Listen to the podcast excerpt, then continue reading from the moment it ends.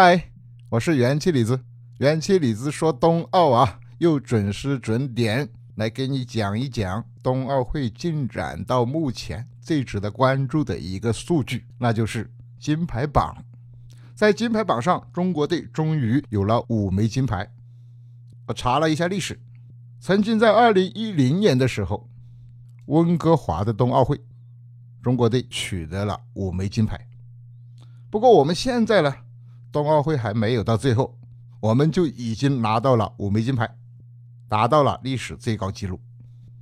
值得期待的是，我们有望超越这个纪录，因为还有项目正在进行啊，还有很多不确定啊，还有希望再拿金牌啊。那么这第五枚金牌是谁为我们拿到的呢？我们今天就来说一说第五枚金牌的得主。中国代表团金牌第五枚，这第五金啊，是原来一个我们四朝元老的奥运梦。这块金牌是自由式滑雪女子空中技巧的金牌，徐梦桃拿下来了。二月十四号晚上，北京冬奥会张家口赛区举行的自由式滑雪女子空中技巧决赛，徐梦桃俯冲、起跳、空中旋转动作一气呵成。落地干脆利落，这位冬奥会的四朝元老终于获得了他第一枚奥运会的金牌啊！实现了他个人职业生涯的大满贯。什么是大满贯呢？我们来看一看他历史上的奖牌。二零零五年，十五岁的徐梦桃，他就收获了第一个自由式滑雪空中技巧的全国冠军。二零零七年。他为中国赢得了第一个世青赛的这个项目的冠军。二零零九年，徐梦桃在莫斯科夺得了自己第一个这个项目的世界杯冠军。二零一三年，他又获得了这个项目挪威世锦赛的冠军。今年的一月六号，他又在国际雪联自由式滑雪空中技巧世界杯加拿大站的比赛中，获得了自己的第二十七个世界杯冠军。成了空中技巧项目世界杯历史上的第一人。徐梦桃啊，他家里摆满了各地比赛收获的奖牌，在这么多世界冠军的奖牌中，唯独缺一块奥运冠军的奖牌，所以北京冬奥会上这块金牌圆了他大满贯的梦。徐梦桃出生在辽宁的鞍山，他是一个九零后，已经三十二岁了。他玩自由式滑雪空中技巧这个项目呀，玩了二十年了。四岁开始玩，那个时候他的父亲发现他身体素质挺适合玩这个，就把他送到了鞍山市的体校。父亲很支持他，还从外面捡了一块旧地毯铺在家里的水泥地上，为他自制了一个训练场。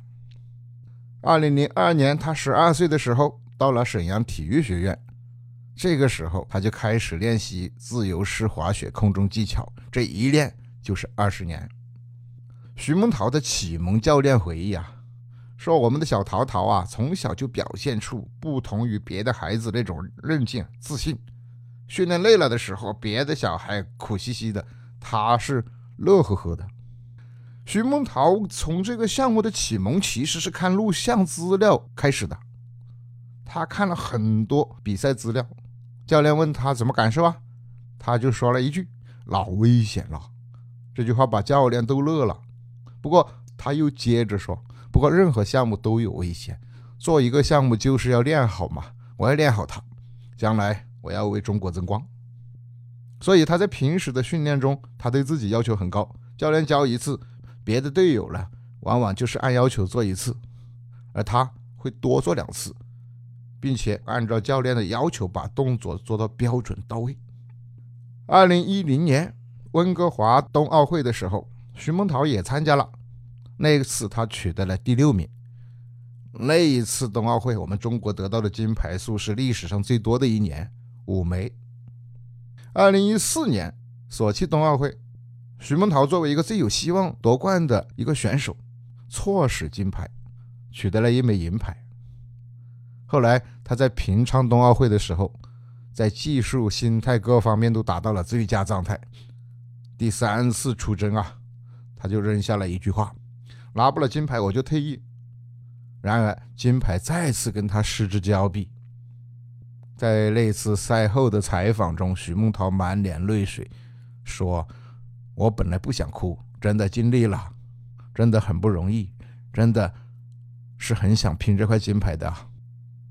这块金牌真的不容易，高高的跳台啊，动不动就五六十公里的时速，加上还有各种高难动作、空中翻转，这个项目是很有观赏性。”但对运动员来讲，意味着风险时刻存在。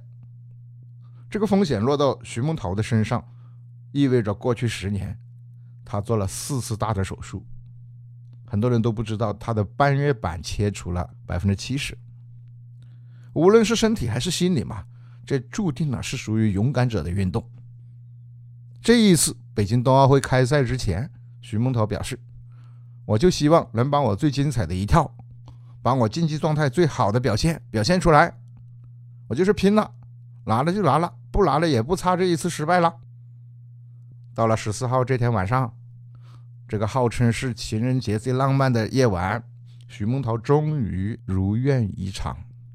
因为热爱而坚持，因为梦想而坚定。这个练习自由式滑雪空中技巧二十年的徐梦桃，用坚韧拼搏还有奋斗，完成了自己的梦想。也诠释了奥林匹克精神。